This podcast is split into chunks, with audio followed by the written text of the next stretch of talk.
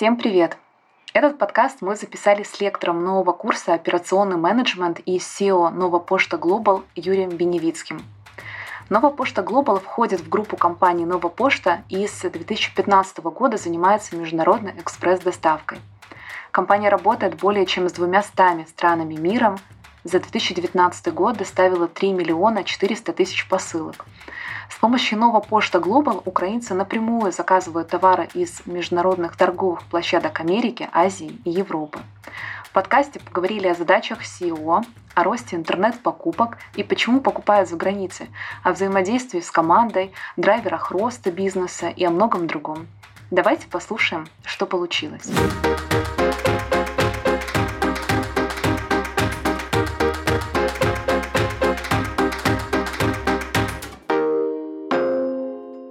Здравствуйте. Расскажите, кто вы в работе и в жизни? Я э, руководитель компании э, Holocaust International. Сейчас мы переименовались, и э, эта компания будет называться Новая Пошта Global. Это лучше отражает то, чем мы занимаемся, более точно э, сформулированное понимание даже стратегии, ментальности, внутреннего настроя команды. Поэтому мы решили, что но Posta Global это более подходящее название команды. Есть, конечно, масштаб, и на самом деле это э, отражение деятельности. Мы действительно не в Украине, мы действительно по всему миру. Мы работаем во многих странах, в разных формах, и, э, соответственно, и глобальность э, доставки, она присутствует. И мы расширили настолько границы, насколько мы можем, и продолжаем это делать э, на сегодняшний день. Вот. Это что касается бизнеса. Что касается меня, я в обычной жизни э, непривередливый. Я, у меня семья, растет сын. Я, э, можно сказать, один из самых э, главных, наверное, проектов, важных проектов в моей жизни – это отцовство, которое, к сожалению, приходится на малое количество времени, но приходится уделять большое внимание качеству этого времени. Так Юрий, какие сейчас, э, сегодня перед вами стоят задачи на позиции CEO и в целом как проходит ваш э, рабочий день? Расскажите об этом, пожалуйста. А, на самом деле, как и у любого SEO, а, задачи – это расширение бизнеса, глобальная доставка, это развитие самой компании, это прибыльность бизнеса. То есть такие, могу сказать, что они уникальные, но это те задачи, которые стоят, на мой взгляд, перед любым SEO. Это видение, это стратегия – это прибыльность, это э, сплоченность команды, сыгранность, э, динамика развития. То есть это то, что определяет на самом деле результаты движения любой команды, на мой взгляд, в современном обществе, вообще в современном бизнесе. Вот. А что касается, как состоит мой рабочий день, мой рабочий день начинается в 7 утра, стандартно. Но а, учитывая, что большое количество коммуникации, взаимодействия мы делаем с двумя регионами, это Китай и США, то периодически рабочий день начинается в 4 утра, так как нужна а, работа с Китаем. Китайцы в это время уже а, активно работают. Точно так же заканчивается он, если ну, он такой, видите, растянутый во времени, заканчивается в работе с Соединенными Штатами Америки. Когда они встают позже, соответственно, работа у них начинается позже, и мы в 11-12 утра заканчиваем работу с Китаем, начинается наш рабочий день, и уже там после 4 после 5 вечера начинается работа с Соединенными Штатами Америки и заканчивается где-то в 10-11 вечера. Поэтому сказать, что рабочий день у меня нормированный или имеет какие-то четкие рамки, очень сложно, так как он растянут сильного времени, иногда приходится спать ну, по 3-4 часа. Вот, к поэтому, сожалению, да, к, к сожалению, да, это, ну, с этим ничего не сделаешь. Плюс э, большое количество э, докарантинных было командировок, которые там определенный джетлаг и так далее. То есть это такой очень, ну, э, на мой, э, серьезная нагрузка э, на всю команду, на самом деле, только на меня, поэтому ну, мы с ней справляемся. У меня, вы знаете, возник э, вопрос такой э, к первому ответу вашему касательно того, что вы изменили название, да, и добавили Global. Почему было принято такое решение? Почему это что-то это что-то новое вы хотите привнести? Это какие-то перемены, изменения или с чем это было связано? Конечно. Во-первых, я считаю, что в принципе вся наша а, современная жизнь, она глобализируется. Чем глобализируется с очень большой скоростью. Возьмем простого человека из глубинки Украины, неважно, западной Украины, восточной и так далее. Он в свое время привык ходить по определенным, то есть ну, пользовательские привычки и возможность э, покупок или доставки были ограничены каким-то регионом. Потом э, они стали, не стали ограничены каким-то регионом, все ездить по всей Украине, он начал делать покупки не только у себя в области. Дальше э, это переросло в онлайн. То есть если раньше это были только офлайновые возможности, теперь они стали онлайновые возможности. Теперь человек, сидя где-то у себя в а, области, может спокойно заказывать э, там, товар или даже вещи какие-то с маркетплейсов, например, украинского происхождения, то есть в интернет-магазинах Украины. Где этот товар э, находится физически, это не имеет никакого значения. Важно, что у человека есть возможность клиента заказать это в любую точку Украины. Mm-hmm. Из любой точки Украины. Теперь же, э, что происходит дальше? Дальше мы открываем возможности для клиента приобретать товары не только те, которые находятся физически в Украине, а и те, которые находятся физически далеко, даже на другом континенте. По разным причинам. Это может быть вопрос выбора, э, ассортимента, качества, стоимости. Но у человека появляется возможность выбрать не только товар, который находится физически в Украине. Он может находиться в Китае, он может находиться в Америке, в Европе или в любой другой стране. Мы предоставляем такую возможность, и человек, у него расширяется возможности выбора, расширяется зона, карта и вот отсюда и есть глобализация. И сегодня такие компании, как Amazon, такие компании, как AliExpress, они не оперируют такими понятиями, как страна или регион. Они оперируют компании в земной шар. Соответственно, и мы тоже оперируем такими понятиями, как земной шар. И на этом не останавливаемся. Мы хотим все больше и больше предоставлять возможности, чтобы люди видели, что происходит за границей, не только вот э, государственной, там, таможенной, а и ментальной границей, в которых мы периодически все находимся то мы открываем эти возможности, мы говорим, покупай на Amazon, покупай на AliExpress, покупай на Taobao, покупай эм, в Европе, но точно так же продавай. Пожалуйста, не надо продавать только у себя в регионе. Ты же те кошельки, вот у нас есть э, кейс, когда человек производит кошельки и продает их у себя в маленьком магазинчике таком, у себя в городе. Когда к нему приходит клиент, он показывает в смартфоне, говорит, смотри, вот мой кошелек продается на Амазоне.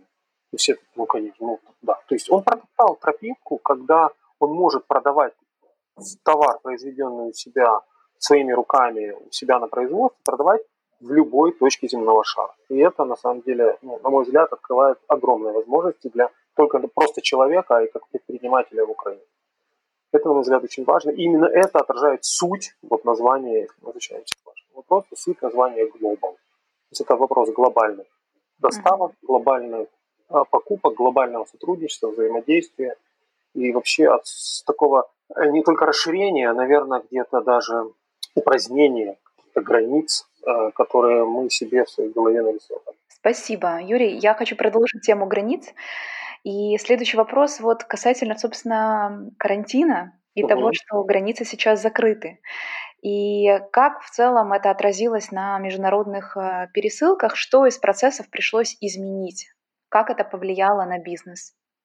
Ну, тут надо сказать, что на самом деле не границы в какой-то степени закрыты, а, а приостановлено какое-либо авиа и транспортное сообщение между странами, потому что все-таки э, регуля... Э, регуляторная политика многих стран позволяет въезжать, выезжать, но а, закрыты в целом авиасообщения между континентами, между большими странами. И вот это, конечно, отразилось на нашей деятельности, и это отразилось на скорости доставки. Ведь раньше мы использовали для доставки в Украину и из Украины в основном а, пассажирские авиакомпании для доставки груза.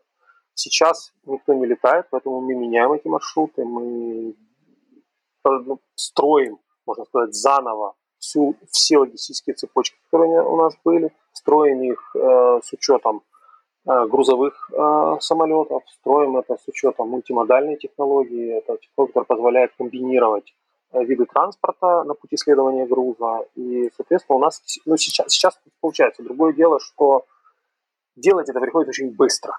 Потому что то, как это произошло, ну, на самом деле было для нас ну, такой неожиданностью. Вот. Но, с другой стороны, мы компетенции у нас достаточно было для того, чтобы максимально быстро перестроиться, и клиенты многие даже не почувствовали, что что-то произошло. Да, где-то были задержки, да, мы какие-то периоды мы просели по срокам, но сейчас мы выровнялись и продолжаем наращивать объем, продолжаем наращивать скорость, и я думаю, что на клиенте это в конечном итоге не отразится. А, вот. Хотя если мы говорим про спрос, про потребительский спрос, он не изменился, даже вырос, ну, на мой взгляд, потому что люди перестали покупать офлайн, все больше и больше начали покупать онлайн, значит, mm-hmm. стали меняться такие пользовательские привычки, когда он раньше э, ну, боялся, думал, ну не буду, там интерфейс английский или интерфейс китайский, что-то мне непонятно, надо свою карточку оставлять, а приедет или не приедет. И далее. Сейчас все эти вопросы уже сняты, потому что понятно, что приедет, понятно, что безопасно, понятно, что это можно делать, и что кругом все это делают. И понятно, и, что, что время изменилось. И понятно, что время изменилось, оно все-таки становится более диджитализированное, более виртуализированное, более онлайн. Большое количество продуктов, сервисов э, мы получаем из онлайна. И именно поэтому я... Э, многие поняли, что это не стоит бояться. Это новое время, это новый этап в развитии, эволюции. Поэтому что здесь? Нет ничего такого ну да, страх какой-то был, да, а, на первых этапах была некая ну, тревожность, но когда раз, два, три сделали, поняли, что работает, увидели, что другие это тоже делают, вопрос был исчерпан. То есть надо это или не надо, надо. И Люди уже не так страшно. Да, и уже не так страшно, конечно. На самом деле так и есть. И вот э, даже смотрю, что по данным Новой почты а, в апреле 2020 года количество заказов э, с Алиэкспресс выросло на 28% в сравнении с апрелем 2019 года. Да, да, да, да. И вот здесь э, такой вопрос. Как вы думаете, почему украинцы стали больше заказывать из-за границы? С чем это связано? Ну, есть несколько причин, на самом деле. Во-первых,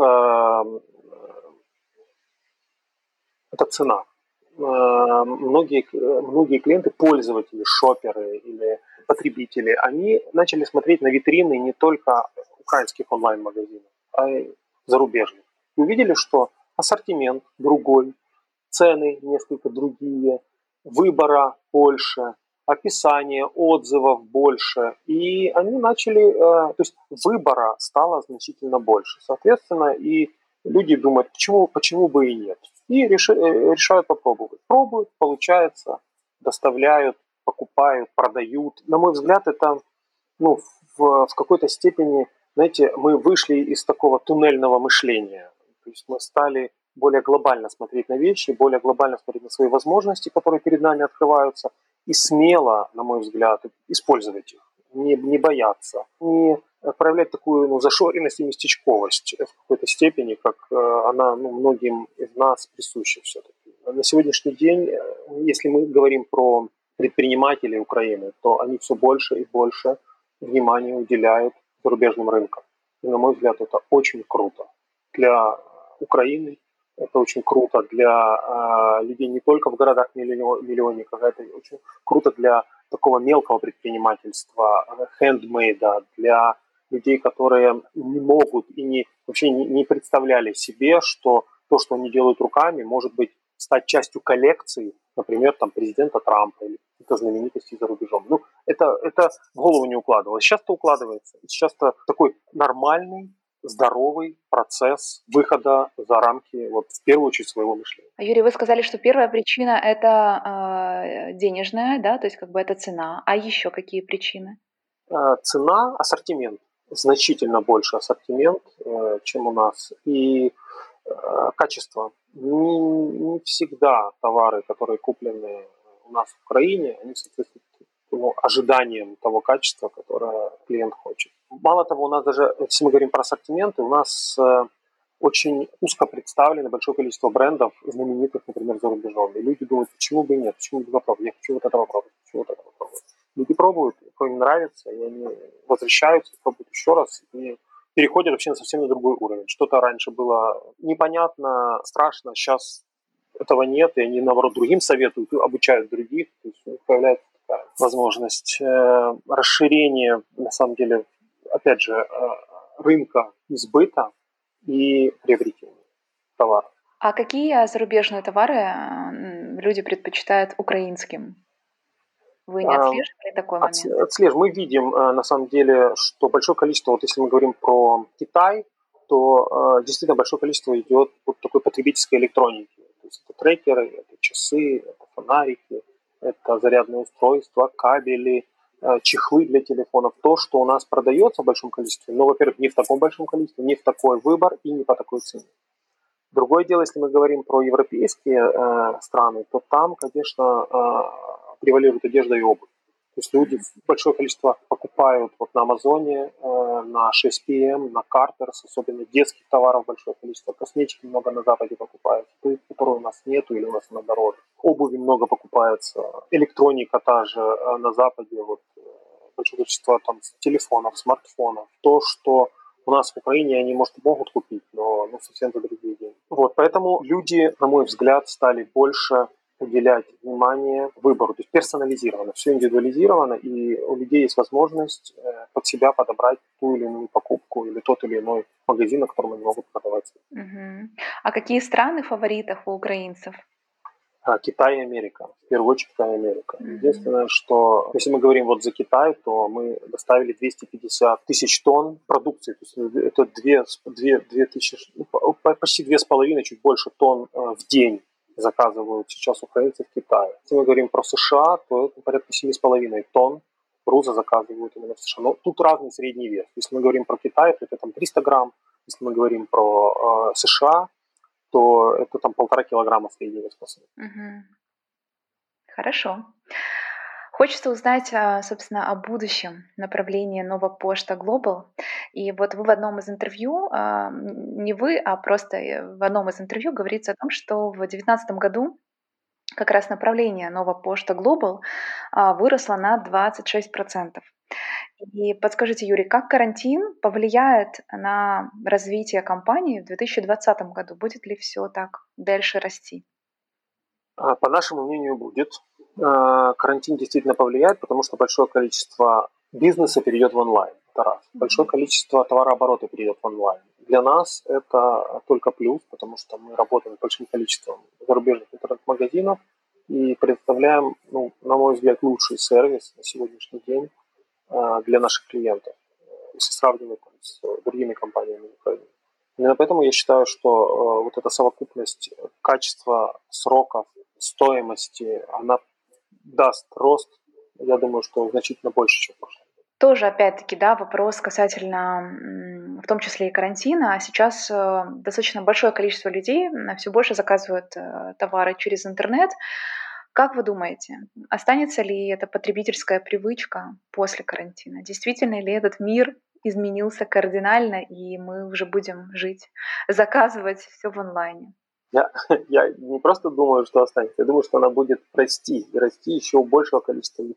Те, кто еще не пробовали в онлайне, э, они попробуют. Ну, тут еще нужно понимать одну простую вещь, что не только мы, как логисты, как э, перевозчики, заботимся о наших клиентах. На самом деле о клиентах, которые покупают онлайн, заботятся и сами платформы онлайн. Они представляют намного больше сервисов. Вы можете померять онлайн. То есть все больше и больше разных таких э, деталей, штучек, фи, фичей э, предлагает сами платформы. И они становятся более привлекательными, становятся более user, э, usability, как это более удобными для пользователя. Именно поэтому это все вместе дает вот этот синергетический эффект для нас и для, в целом для e-commerce, для онлайн бизнеса. Я думаю, что это все, все больше и больше людей будут становиться частью этой экосистемы, ну, такой онлайн, мировой экосистемы. И мы станем, наверное, в какой-то степени проводниками.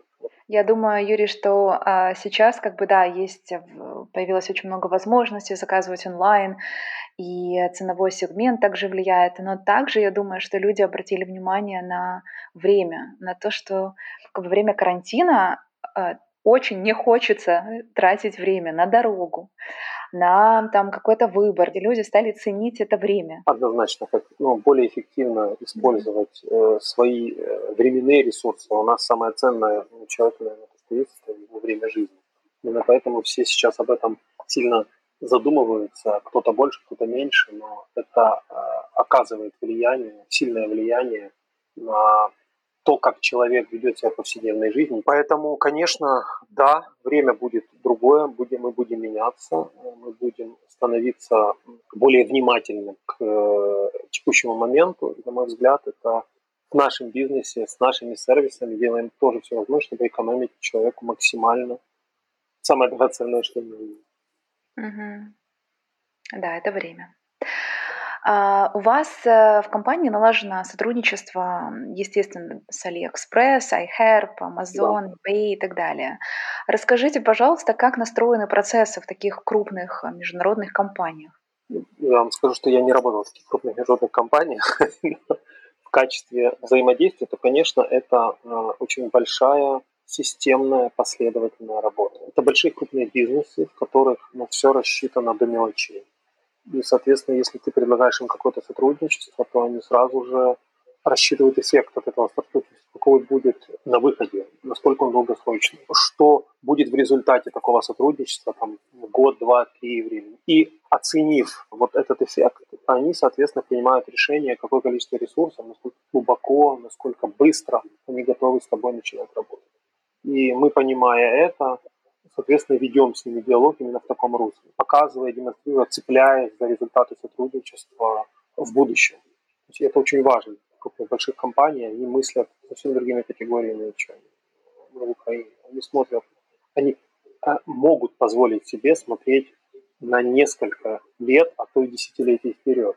Это касается и доли рынка, это касается и количества пользователей, клиентов, бизнеса, масштаба бизнеса вот в конкретном регионе. Конечно, это такой колоссальный опыт для нас, для нашей команды э, работать с такими монстрами, ну, я вот по мировыми монстрами.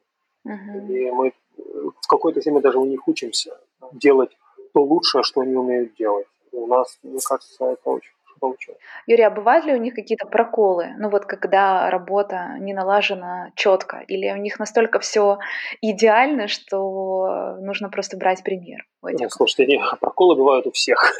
Давайте будем честными.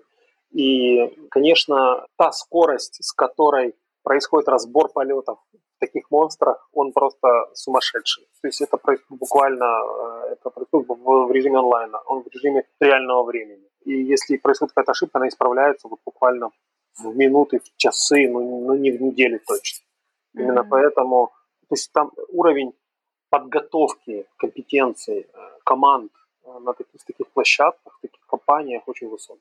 Именно поэтому мы, ну, у нас есть чему, нам, нам есть чему у них получить. В Украине, не, не говорю глобально, вот, вот в Украине многим стоит обратить внимание на то, как устроена работа в таких огромных больших системных э, с мировым именем Быстрее действовать, быстрее включать голову и принимать какие-то решения. Очень, очень большой фокус у команд, и они, он настолько, это такое стопроцентное профессиональное зрение. Они видят возможные да, на входе сложности, которые могут возникать, которые, может быть, даже мы иногда не видим.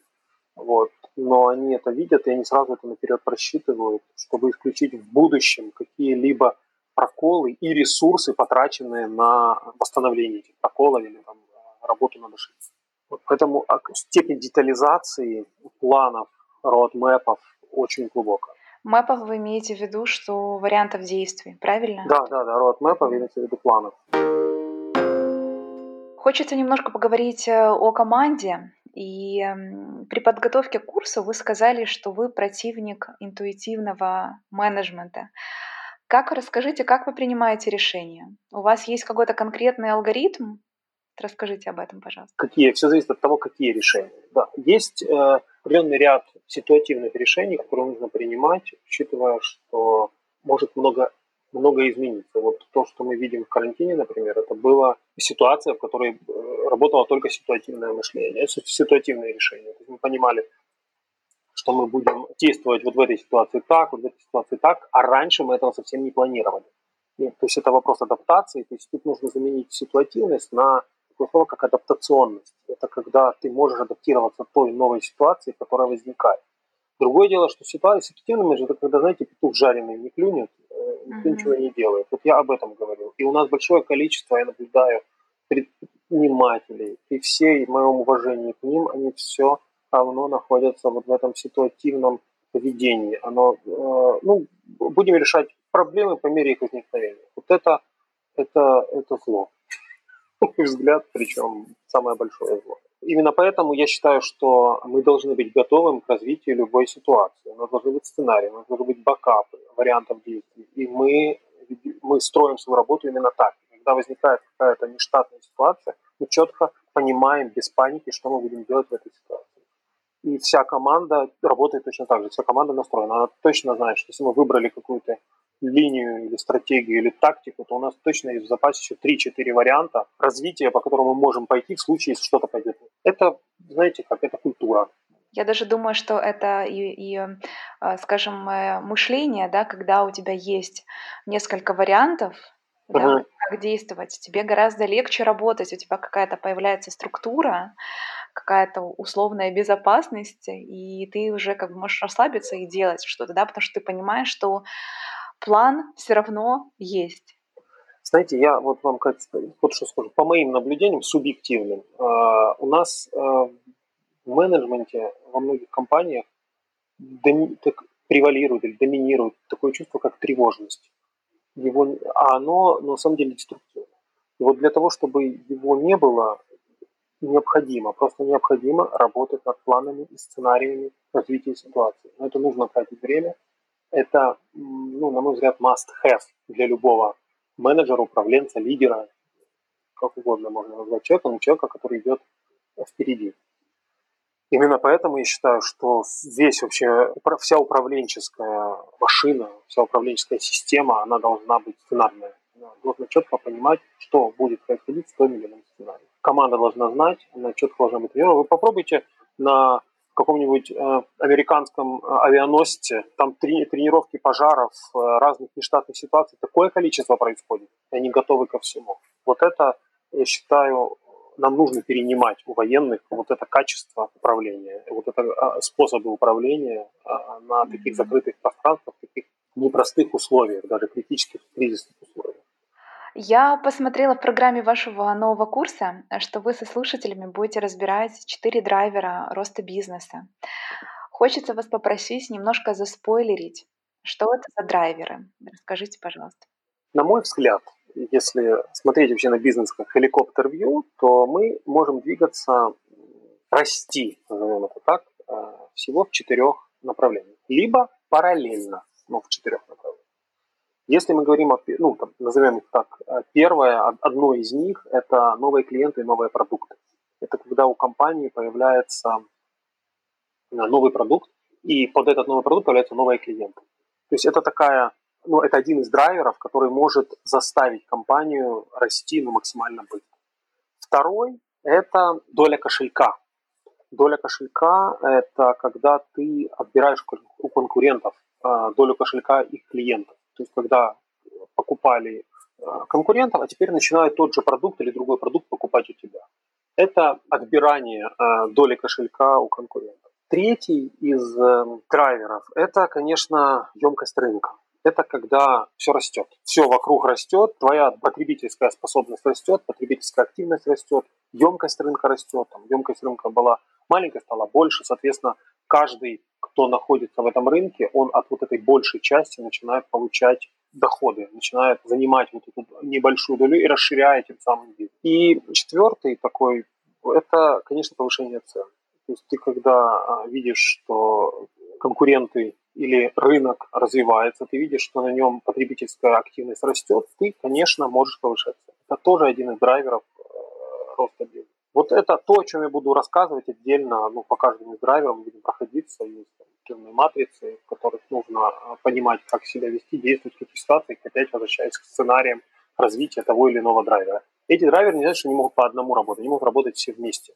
Но нужно понимать, какой драйвер на каком а, этапе развития, это уже тактика, нужно уделять больше внимания, ну, которому нужно уделять больше внимания. Это как микшер, знаете, на пульте. То есть ты должен четко смотреть по финорезультатам, по дэшбордам, по цифрам. Опять же, это математическая модель. Это, это все намного глубже, чем я сейчас об этом говорю. То есть э, основанием для принятия решений все равно станут цифры, а не просто мысли о том, какой драйвер, где мы могли бы попробовать использовать. То есть, получается, компания должна интуитивно чувствовать, какой драйвер нужно сейчас использовать, да, а не работать над этими всеми драйверами одновременно. Правильно? Не интуитивно, а расчетно, математически. Понимать, mm-hmm. какой на сегодняшний драйвер является э, ключевым. Основным. Mm-hmm. Основным, да. Понимать, какие возможные сценарии развития дальнейшего этого драйвера, хотя в ближайшей перспективе. И, соответственно, какое количество времени и ресурсов нужно ему уделить. Вот это первое. Потом второй драйвер, третий. Так анализируются все драйверы и возможные под них сценарии. Это очень важный, ну, вообще важное упражнение для команды. Мы это делаем на регулярной основе. Угу, круто, спасибо, Юрий. Хочется еще узнать о ваших э, принципах касательно сотрудников. А чем вы руководствуетесь, когда нанимаете новых сотрудников? Как чувствуете, вот, что ваш человек не ваш? Знаете, у меня много кейсов разных э, на эту тему. Тут наем сотрудника, он не ограничивается собеседованием. У меня было много раз в жизни, когда блестяще проходит собеседование. Специалист просто, он просто, ну, вот, то есть глаз не отвести. А в работе, ну, показывает себя, ну, ну, ну совсем не так. А, вот, то есть вот этот elevator pitch, который происходит на первом свидании, можно сказать так, то продажа, он, продажа да, себя. продажа, да, это то, что умеют делать американцы просто блестяще.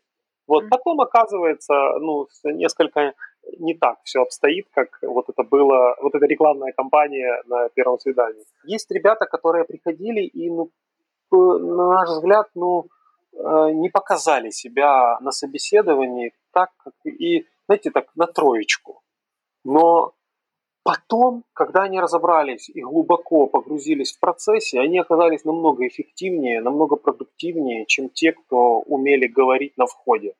И вот э, тут вот этот баланс найти и действительно отсечь как золотоискатель, знаете, вот я считаю, что любой HR это золотоискатель. Он должен на входе а, понять потенциал того или иного кандидата, и вот по нему мы будем принимать решение. Поэтому сказать, что есть какое-то правило, я не могу сказать. Я смотрю на человека, смотрю, насколько он готов к трудностям, насколько он готов к сложностям. Кстати, есть, э, я вообще всем рекомендую, есть такая книжка Дэна Хорвица «Легко не будет». Hard things about hard things. Uh-huh. Просто там очень много о том, как работать с командой как э, вести диалог, насколько важна честность, насколько важно отсутствие интриг разного рода недоговоренностей. Считаю, что это вообще must read для любого менеджера. Это про американские стартапы в Силиконовой долине, но не только. Для меня она была, ну, на самом деле, большим открытием. Я много оттуда подчеркнул, прям вот кейсовых историй. Поэтому, если мы говорим про команду, то отбор возвращаясь к вашему вопросу, отбор происходит действительно важна репутация, важна компетенция, это все важно. Но важно и вот этот soft skill, когда человек способен адаптироваться к эм, новым условиям. Очень важно, для меня очень важно, крайне важно такое качество, как обучаемость человека. То есть я, наверное, больше буду э, обращать внимание именно на это качество, чем на компетенцию, которая у него была. Для меня обучаемость сейчас, в это время, является ключевой когда человек быстро адаптируется. Адаптируется и, быстро... и обучается mm-hmm. чему-то новому, и для него это не вызывает огромный стресс. Стресс это, ну, что-то новое всегда стресс, но это не делает его неработоспособным, это не парализует. Это для меня это важно. В команде это очень важно. Обучаемость, адаптивность очень важно. А вы в своем фейсбуке писали, что обходите конкурентов как раз благодаря сыгранности команды. И здесь вот такой тоже Вопрос, в чем конкретно проявляется эта сыгранность и что нужно сделать, чтобы эту сыгранность организовать? Это какие-то тимбилдинги, вот как вы, что вы используете? Ну, такой непростой вопрос, на самом деле. Сыгранность, она не, не организуется так вот, знаете, по щелчку пальца. Вот, э, вы, Катя, вы футбол смотрите? Вообще, Муж любите, смотрит, любите? Муж смотрит, да? Вот э, есть, знаете, можно сравнить две команды. Э, Реал Мадрид и Бавария, например, немецкая. Угу. Знаете, да, две такие. Вот одна команда звезд, это Реал Мадрид, а есть команда Бавария. Это э, команда, которая все звезды. Там каждый индивидуален, но результат на табло всегда командный. Угу. И вот эта сыгранность, машина, которая выходит на поле, она просто э, настолько э, понимание, то есть качество взаимодействия внутри – это главный показатель того, насколько команда сыграна. Это мы даже, я вам скажу, что дело не в том, какой продукт. Вот сейчас я вижу, на, что на рынке происходит, это то, что конкурируется конкурентность, рыночная конкуренция, она в командах. Она не в продуктах, она не в ценах, она не в качестве, она именно в командах. Я это ну, наблюдаю по своей команде, и наблюдаю это по командам других компаний. Я вижу, где слабые места у кого, и мы тут же делаем разбор полета, исправляем это у себя и не допускаем тех ошибок, которые могут быть там у других, у других, в других командах или там используем их слабые стороны для того, чтобы они не стали слабыми сторонами у нас. Вот. Именно поэтому честность, э, волевые качества, вот то, о чем я говорил в предыдущем по поводу сложности, адаптации, обучаемости, э, это очень важные качества, которые помогают вот это сделать э, без какого теста. Вот, знаете, такое слово resilience, такая упругость, устойчивость, что ли вот она есть как у лидера, так она и должна быть у всей команды. Вообще весь наш бизнес – это, знаете, это командная работа, это не индивидуальная работа. Именно поэтому все, все результаты, которые идут, которые вы видите, это результат работы именно команды. Моя задача только сделать так, чтобы эта команда обеспечила максимальный результат на сегодняшний день. Есть ли у вас, если говорить вот о практике, какие-то конкретные поинты работы с командой? Митинги, там, по Конечно, да, у нас есть регулярные встречи, мы э, делаем еженедельные у нас МСМ, такой менеджмент статус митинг, когда ну, такой, что-то похожее на стендап-митинг в IT-индустрии, когда каждый член команды говорит о том, что он сделал, что он планирует сделать, получилось, не получилось какие вопросы остались, какая помощь ему нужна. И э, это на еженедельной основе. Также у нас есть проектные работы, когда мы в индивидуальном порядке работаем по проектам, то есть чтобы не э, морочить голову, не тратить время других людей, э, других людей в команде. То есть очень по сути, очень точечно, очень персонализированно. На мой взгляд, это более эффективно, чем собирать всех, проводить крупные большие совещания. Ну, не работает. Uh-huh. И, и я думаю, что не будет работать дальше. Эм, если, знаете, можно, э, если опять вернуться к футболу, то э, моя роль э, вот в команде это не, не тренер. Я все-таки капитан команды, я играющий, я на поле, я делаю всю ту же работу, которую делают все игроки. И точно так же отвечаю за результат, больше всех отвечаю за результат, но и работы приходится делать наравне со всеми. Именно поэтому я считаю, что вот аналогия с футболом, она более такая ну, понятная для того, чтобы как, как мы движемся, как двигаются, двигаются команды в современном бизнесе. Я считаю, что это, ну, это, это правильно. На мой взгляд. Хочется перейти уже непосредственно от команды к вам, к вашему времяпровождению. Поэтому расскажите, как вы, чем вы занимаетесь в свободное время, Уделяете ли вы а, время развитию учебы? Я понимаю, что вы там, у вас свободного времени это всего 4-5 часов, которые... Да, иногда я даже сплю. Да, но вдруг, вдруг, Юрий, вы поделитесь, например, фильмами или книгами, или в целом, вот как вы наполняетесь, а, будет Значит, конечно, да. Я, ну, я очень люблю читать, и я очень страдаю от того, что мне просто не хватает на это время. Я, угу. Для меня это сейчас самый большой челлендж, который может быть. Отсутствие. Я голодаю. Но ну, у меня пытливость к знаниям очень высокая. Я очень сильно голодаю, если я не прочитаю там, пару глав в день.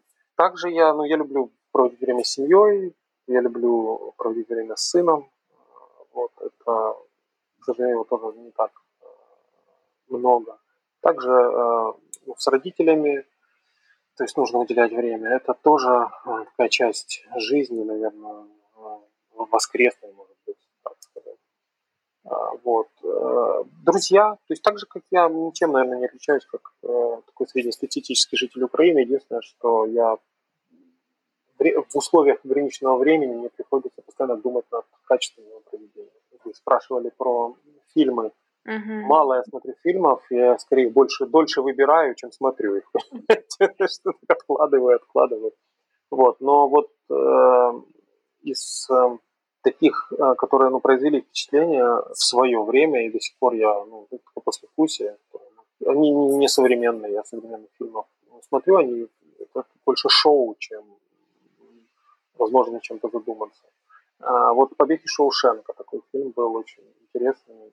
Я его пересматриваю периодически. Это про, про о человеке. Вот. Очень интересный фильм «Человек, который изменил все» про тренера бейсбольной команды. Очень советую. Вообще для любого менеджера это must просто иметь в библиотеке фильмов этот фильм и смотреть и пересматривать несколько, ну, по несколько раз. Вот это если с, э, так, ну, так вот в голову сейчас не приходит. Потому что а, а если книги? Мало. Книги, э, конечно, вот э, то, что я сказал про вот hard think about hard think, легко не будет. Я вот считаю, что она просто уже лежать на столе у всех. Это про, тоже про soft скиллы. Это не про hard, это именно про soft скиллы. Mm-hmm. Очень много профессиональных. Мне нравится Курпатов, Андрей Курпатов, читаем «Четвертая мировая», очень нравится.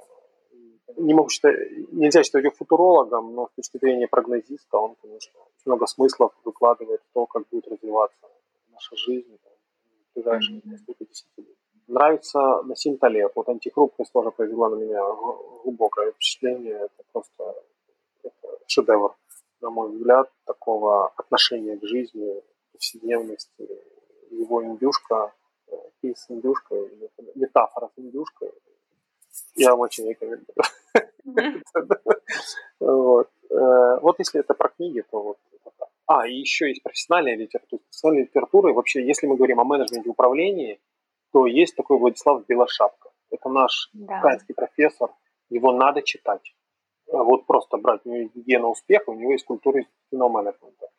Это просто must read вот взять, угу. заставлять читать не просто управленцев, а и там N-1, N-2, да и вообще любых менеджеров, они должны просто понимать, э, что такое менеджмент в целом. Вот это об этом очень качественно написано, прям как методичка. Вот если не знаешь, что делать, сложность, делай по учебнику и по совести. Вот это. Угу. Спасибо, Юрий. И я буду заканчивать интервью удивительно интересной темы. Это тема э, зависимости от дофамина. Это гормон угу. счастья, который вырабатывается во время общения с друзьями, путешествий, вкусной еды, вина и так далее. И поэтому хочу вас уточнить и узнать, какой дофаминовый источник у вас, что вас вдохновляет. Я за то, чтобы дофамин э, вырабатывался при том, когда ты что-то преодолеваешь. На мой взгляд, это самый важный аспект жизни дофамин от преодоления, радость преодоления, а не удовольствие или наслаждение от каких-то текущих, повседневных, где-то даже вредных привычек, мне это не свойственно. Я за такой дорогой дофамин, то есть тот, который потом остается в тебе, тот, который потом позволяет тебе двигаться дальше, который, на который можно потом опереться, как на опыт, наверное, вы меня поймете. Вот, вот он э, для меня более ценен, важнее. И я действительно в те преодоления, которые есть, я там, я бегаю, я занимаюсь спортом, я э, много работаю, стараюсь работать над собой, над стрессовыми ситуациями и так далее. И вот это намного важнее. Вот те инсайты, тот разбор полетов, это источник дофамина для меня, ну, который меня питает, и который, наверное, позволяет мне э, в дальнейшем преодолевать еще более сложные ситуации. Блиц. Я вам задаю короткий вопрос, а вы отвечаете не обязательно коротко. Хорошо. А, для своей команды вы начальник, учитель, наставник или кто-нибудь другой? Капитан. А, бизнес-литература или художественная литература? Все-таки художественная. После карантина личные встречи выберете или Zoom? Личные, конечно. Магия человеческого общения, она никуда не девается. Мы все, мы люди состоят из людей. Поэтому мы не можем без этого. Я так точно. Сто процентов. Очень с вами согласна. Спасибо вам большое за интервью и удачного старта вашего курса. Спасибо вам большое, Катя. Было очень приятно. Увидимся на курсе. На этом все, друзья. Ставьте, пожалуйста, звездочки а, в подкаст, в приложениях и упоминайте нас в своих соцсетях. Мы хотим знать, кто нас слушает. До следующих выпусков.